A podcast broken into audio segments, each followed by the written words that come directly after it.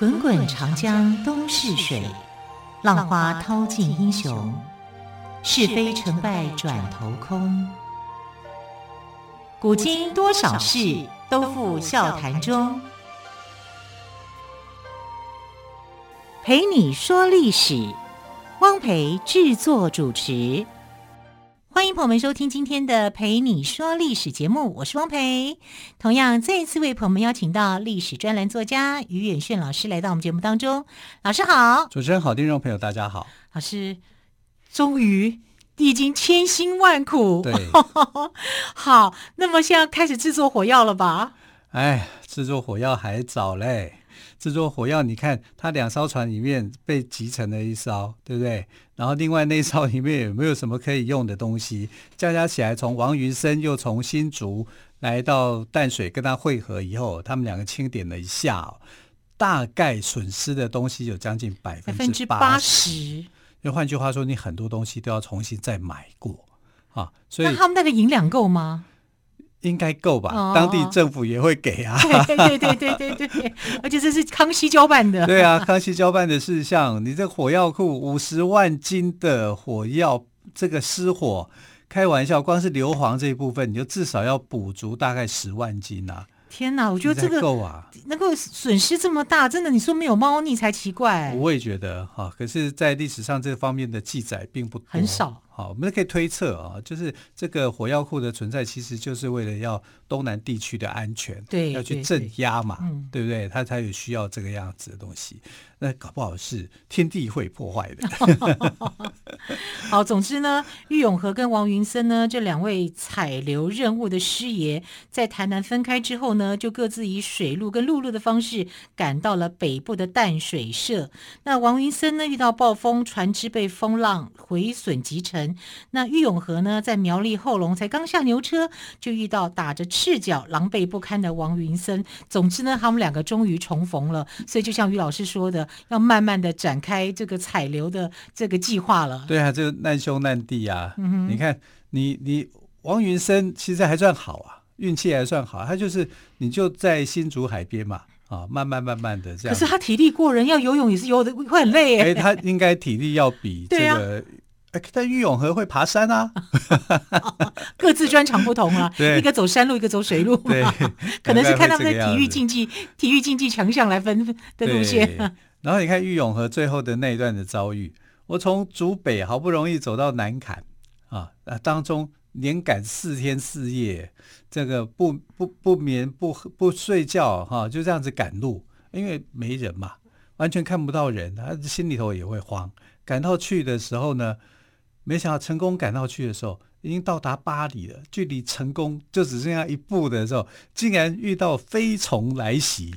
对的，老师昨天有说，像云一般的虫，可见的多少啊？数量好大，就像一个黑云一样，好可怕啊！对，这是不过还好，就是躲过了啦，嗯，因为躲过了，虫也不是真的要去攻击它了，嗯。过那一阵子又没有了，然后他就带着这个原住民的这个呃芒葛啊邦嘎啊，这邦嘎地名其实就是这样来的，这是凯达格兰族的这个船嘛，嗯、啊，然后就哎过去这个看到了张大。啊，就跟他挥挥手，好兄弟，你们来了。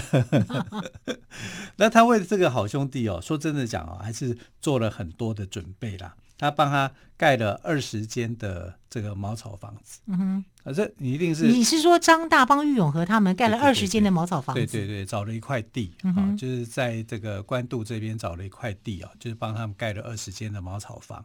这个茅草房呢，做什么用的？那有一个分配的任务啊。只有两间呢是放锅子，大锅子，有两间是专门放大锅子的。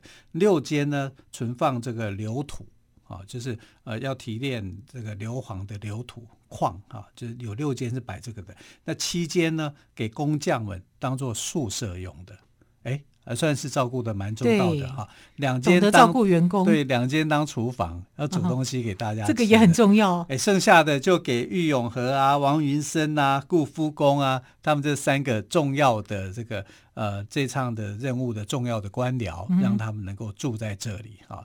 所以所以张大其实是很周到的人，周到的，好，因为他是商社的社长嘛，所以他要去照顾这些。因为这一趟的任务完成了，下一趟哎，说不定又带来更好的更好的商机。对，而且看他们这么狼狈，从台南，就是经过一路的这个，说真的，他们也不会这样子走。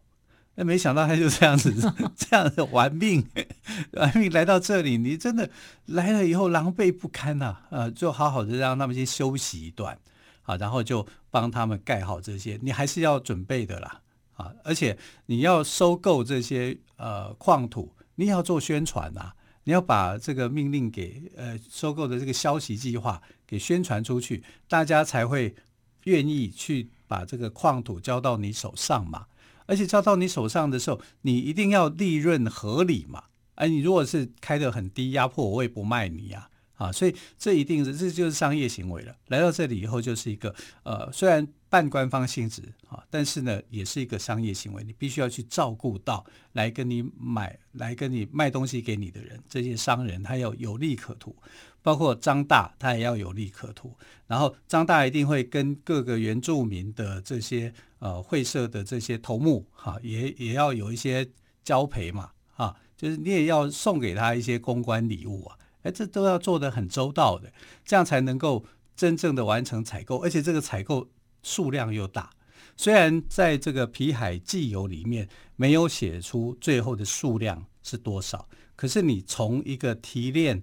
五十万斤的火药的成分来计算的话，至少是三万到十万之间，要需要这样的硫磺量啊，因为其他的可能容易找，硝石啊、木料啊、铁砂啊这些，可能在其他地区可以找得到。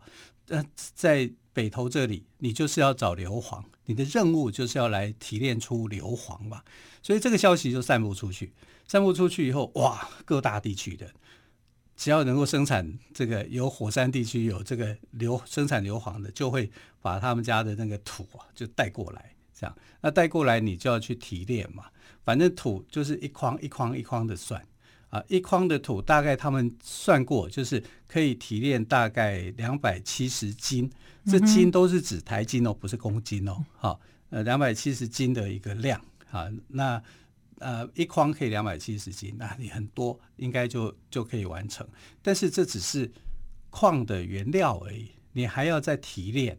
那怎么样提炼呢？它这个提炼方法方法哦，玉永和在这个《皮海纪游》里面写得很清楚。他就说，我把这个很好的这个原料来了以后，原料是有黄有黑，颜色上面有黄有黑啊。然后如果你要去分辨出它哪一个是比较好的啊，那你就是。把它搓开，好，用手搓一搓，变成粉末状。那粉末状的时候，摩擦起来有这个沙沙的声音的话，这是上品，嗯、这就是这个品质是好的。可是这么多，你每一个怎么每一个怎么就搓一搓啊，也没什么啊，啊对不对？因为它还是必须要做成粉末状、嗯、啊，因为最后它要怎么样呢？就是我要我要下进那个锅子，锅子是一个很大的锅啊，它要去翻炒，怎样翻炒法呢？先先把油十几公斤的油啊下去锅子里面去去炒过煮过煮过以后再把这些矿土倒进来倒进来啊，让它去淹盖上面啊，等于是油上面有土这样，然后不断的翻不断的翻覆。那怎样翻呢？就是你去做一个用粗的竹子啊做成一个十字形的的一个一个形状的架子，这样架着。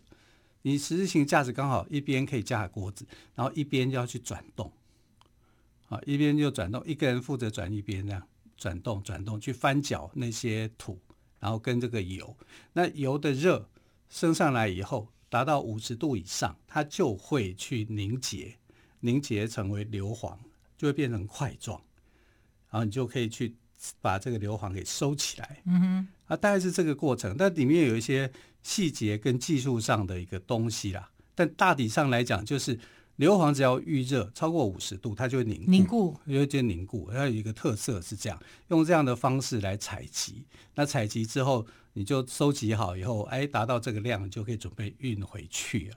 好，所以它大概是用这种方式去做。那很简单啊，就四四面八方的人就会把他的矿土带过来啊，对不对？照理讲，你的任务应该。很快就完成的啊，就只要你你把设备这些东西都准备好的话，应该是可以很快啊。所以有一段的时间呢，等于是难得的休闲的时间啊，因为他你看，经过了这个飞黄的攻击啊，经过逃亡以后，不算逃亡了，逃难了，你总是好好的看一看。北投有什么好玩的吗？对啊，这是他的个性。啊、我任务完成了，我要看一下。对啊，我看看。观音山对我微微笑，大屯山就在旁边。我想从玉永和的眼光当中哦，呃，北部哦淡水地区应该是非常好玩的名胜啦，对，就是名胜。对，对好，更多有趣的关于玉永和怎么样看这个北台湾的故事呢？我们稍后再请岳远逊老师来告诉我们。我们先休息一下喽。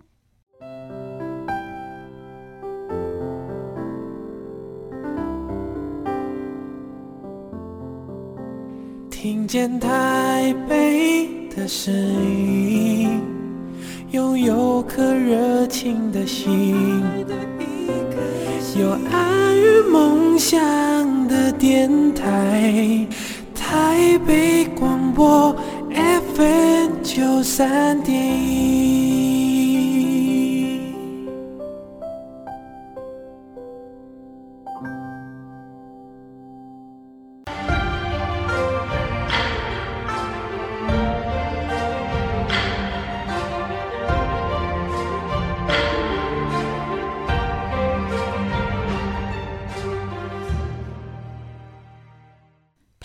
史节目，我是汪培。今天我们特别来宾，历史专栏作家于远逊老师，跟我们谈到的是玉永和采硫磺。好，老师，你刚刚有讲到哦，他们已经开始做硫磺了。这个时候呢，感觉上都已经上了轨道了，所以玉永和他这个旅游之心又兴起了，对不对？好奇心啊，因为人家送来的是这个硫磺的矿土嘛，对，他还要去提炼才能够做得到。那他的就在想说，哎。这硫磺到底是从哪里来的呢？嗯哼，我是不是要去看一看呢？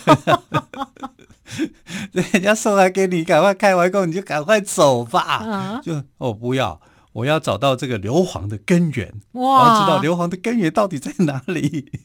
所以你知道现在在这个台北市新北投这个地区哦，就呃有一个玉永河的采硫的纪念碑，有树立在哪里呢？啊，他在那在那个新北投东方敦叙工商的南侧，是。啊，那因为这里就是就是所谓的大黄嘴这里啦，然后这个在玉永河来这里采流啊，所以呃那个台北市的文献会啊，在民国七四年的时候呢，就在这里立下一个玉永河采流处的碑文。啊，那这个是在龙凤谷游客中心那边。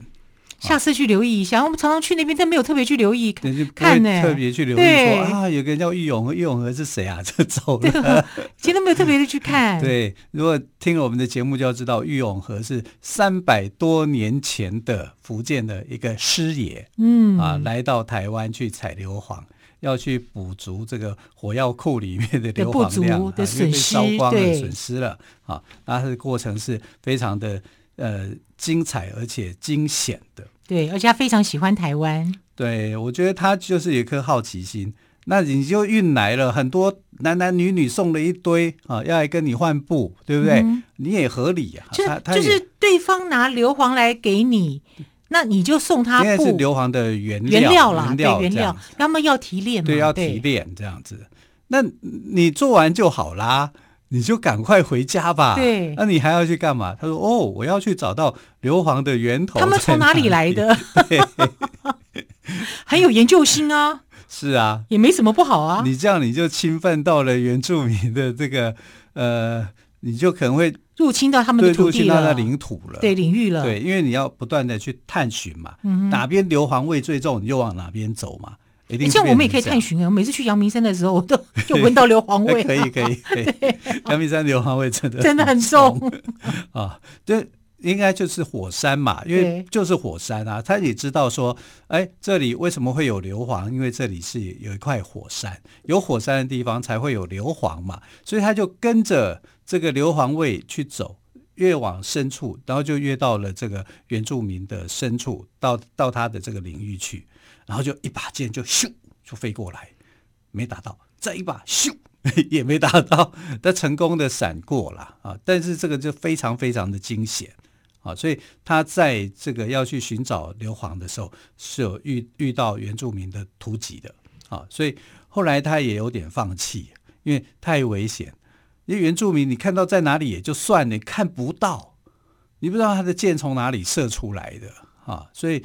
说真的，这这这点要佩服原住民，他们的可是我觉得这个技巧是很好。如果我是我，以我来讲啊，嗯、我觉得原住民没有错，对，因为你亲门踏户啊，对呀、啊，我觉得这是立场的问题啊，对啊，那我我也不知道你要干什么，对，你有你有告诉过我你要来做什么，有没有先跟我联系过，说你要来，我可不可以来拜访你们什么之类的？对对啊，所以因为太过危险，所以他大概大概知道说，哎，硫磺产在哪里，嗯哼，可是他有没有亲身进去过，还是没有，还是没有，还是没有，因为还是有安全上的问题。对安全上的一个顾虑啊啊，就就撤回来，撤回来以后呢，他就把他的这个经历啊，就写成了《皮海纪游》。嗯，那其实最重要的一段就是在这个北投这边，嗯，地热谷那一带。对，因为北投这边呢，你除了这个以外，哈，就是说地热以外，其实台湾那个时候最常受到侵袭的。时间就是五月到七月，所谓的防汛期啊，台风的对啊，五月到十一月啊，防汛期。嗯、那他在七月这个阶段里面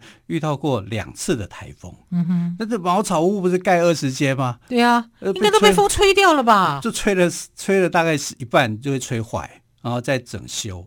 然后有时候这个台风来的时候，他就没没地方可以躲，他就只好躲在山洞里面一些洞穴。我以为他去张大的家住。就去张大家住，张大 张张大爷不会做人，应该邀请他。他他他是是会做人的啦，但就是说台湾有什么？有台风，嗯，有地震，对不对？然后还有野生动物，还有这个呃原住民啊，嗯、就是各个看起来都很危险。这样，他就让他，当然他知知道说这些都是危险的，但是有些地方是可以做改变改善的。所以在皮海纪游的，呃，它分三卷，后半卷呢在写些什么？写他的一个观察跟道理。哎呀，应该 应该果然是读书人。台湾要怎么治理啊？啊，会更好。元汉之间要怎么相处啦、啊？哈，要怎么样？其实他也算有心人啦。但是他是有心人，非常有心的。所以其实我在看郁永和这个人的故事的时候，我觉得他是很感动的。而且我觉得他整个故事啊，真的就是小印第安纳琼斯啊。啊，哈里逊福特的印第安纳琼斯，对啊。台湾版的印第安纳琼斯啊，你可以想想看，从火药库爆炸那一刻开始，就注定了他要踏上台湾的旅程，然后在当中经过黑黑水沟的那种波涛汹涌，到洪水沟的壮丽辉煌，然后到鹿耳门。对，拉着小船进入陆地，从陆地以后享受到，还有天上虫的一条一朵云呢。对啊，然后才台南过着短暂的安定的生活，嗯、决定啊要兵分两路，水路陆路啊要到达淡水这个地方，水路结果被歼灭一艘，被暴风摧毁一艘，然后陆路的话沿路遇到很多的危险，对不对？哈，一些。恐怖的情境，哈，他都能够一一化解啊，甚至到了最后的关头，还被飞虫攻击。然后到了这个呃采黄地点以后，虽然顺利采黄，但是也受到干扰，因为有些人你知道就不想跟你做生意，就是会有一些人会出来干扰你去做生意，哈，去去采买。啊，但这个部分都被张大摆平了啦。啊，这张大等于是在后面他的一个很好的帮手。那张大能力很强哎，影响力很大。社长啊，对啊，他影响力是有的啊。啊，因为他等于是这个也算是他的商业头脑了，嗯、也是他的利益所在嘛。他要维护他的一个利益啊，他要做生意啊，往后的生意才可以一拖接着一拖来啊。啊，但基本上呢，张大跟这个玉永和配合的很好，所以他的这一段的采留任务是成功的，是非常成功的啊。虽然当中还有遭受到一些困难，最大的困难是什么？台湾有一个意想不到的最大的灾难就是瘟疫。瘟疫啊？对啊，一个 COVID-19 把我们搞得这样子，瘟疫还得了？而且它从一个热带穿过亚热带。南部是热带地区啊，嗯、你到北台湾的时候变成亚热带地区啊，季节的一个交换，气候的改变，哇，那人员再加上他之前从这个呃竹堑这个地方走到南坎的时候，因为四天四夜人员都不睡觉嘛，太累了，太赶太累，对，就后来瘟疫来了，啊，太累哦，身体抵抗力就差，对，所以他遇到最大的难关是瘟疫，那瘟疫没办法，他只好叫像这个呃呃顾复恭，他年纪比较大，就说那你就先回去吧，你另有任务回去，但记得帮我带药回来，嗯，就从福建这边带一些药来。救治这些得瘟疫的这些他的这个团队嘛，呃、他的团队，所以是很辛苦的，非常非常辛苦，完全不是说游山玩水一路玩，嗯、那不是。现在是，波折很多了，波折很多的，好，所以它叫呃这个皮海纪游，不叫皮海游记。啊，就是这样子。游记的话，快乐大部分旅游快乐，吃吃美食。这个地方的美食特产是什么？对，记你记得到达这个地点要吃这个东西。对，那个就是游记加美食记。对，那记游就是我记录我这一段的游历的一个历程。对，这样，这是这个是偏于史实的。虽然它的史实的部分呢、哦，还是有，因为他的眼界的关系，他没有办法看出全貌。因为台湾的全貌不是这个样子。啊，谁说这个新竹到南崁一户人家都没有的？那是因为你走海边那条路啊，你走其他路搞不好一堆人啊。也许哦，对不对？对啊，啊，但当然那个时候还没有开发啦，也许真的是这样状况。可是你可以想象中，他那套路虽然没有人在走，可是路很多啊。动物很多，条条大路通罗马。对呀、啊，有很多是你在这边打猎还不错啊。只是有的地方动物多，有的地方动物少。对，好，这就是他把台湾的那个时代的一个面貌说出来了哈。然后又因为瘟疫的关系啊，瘟疫等于算是他的游记里面的最后一道的劫难。这个很麻烦呢。对，然后你看经历了那么多的过程，哎，这个是不是如何把这些元素加起来写组合组合成一个冒险的故事？那不是？郁永和游记记游会变得更有意思，对对，就很好看，就是跟现代的人是可以接轨上来的啊。那我自己看的是那个两万多字的它的原文哦，那原文的时候看起来就没那么好看，但是也你用想的去去看理解它文字以后是非常生动有趣的。对，它有它最后的一段结论是什么呢？就是说古时候的人不是很喜欢。这个好神仙之术吗？嗯哼，海外有仙山吗？如果仙山都像台湾这个样子，有台风、有地震、有野兽、有什么，然后有瘴瘴地之气、有瘟疫，怎么神仙会喜欢住这里呢？